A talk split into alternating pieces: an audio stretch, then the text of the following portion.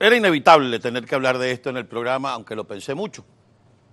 Pero me prometí a mí mismo que las emociones que vienen a mi corazón cuando les hable de Daniel Alvarado no se iban a desbordar ni a la garganta ni a los ojos.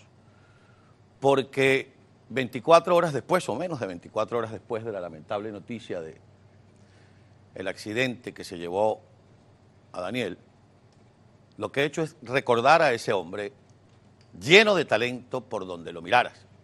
Un gran cantante, un gran actor, un extraordinario compañero, un hombre del cual sus hijos se sienten orgullosos y felices de haberlo tenido como padre. Un hombre que sus sobrinos y su familia van a recordar como un verdadero ser humano alegre y lleno de optimismo. Porque Daniel, desde la lectura de un personaje hasta el sembrado de una planta, le dio importancia, le dio energía, le dio alegría. Porque Daniel, en una carrera de caballos, en servicio un trago o en compartir un libreto, entregaba su bonomía, ese, ese de ser un buen hombre. Los accidentes ocurren y algunos dejan cosas gratas, otros nos apartan de la gente que queremos.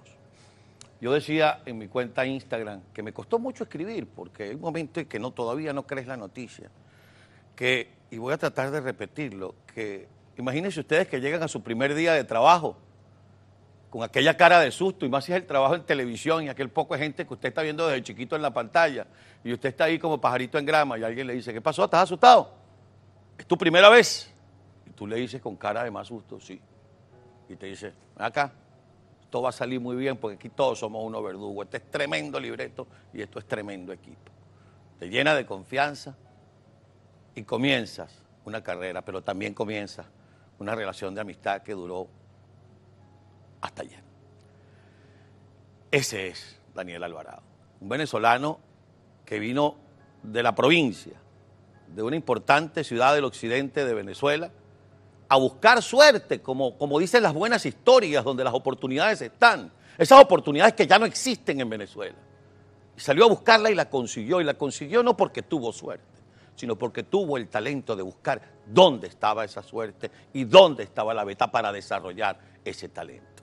Cantó con los melódicos, cantó con los cardenales del éxito, trabajó en Venezolana de televisión, en Venevisión, en Radio Caracas Televisión Ahí lo tienen con Oscar de León.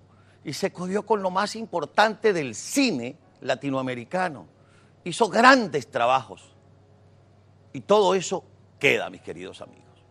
Ayer me sorprendía cómo aquí en Estados Unidos ya sabíamos que Daniel había partido y en Venezuela todavía no se sabía por la censura, por el miedo, por el tener que confirmar una noticia, cosa que sí es responsable, pero tiene que ser por responsabilidad y no por temor. A Carmen Julia, que era su esposa en el momento que los conocí, vaya mi abrazo. Es de esas hermanas que te da la vida. A Emma, mi pésame, mi cariño. A todos sus hijos, pero en especial a Daniela y a Carlos Daniela, quien vine a ser, vaya mi abrazo de tío, de hermano de su padre.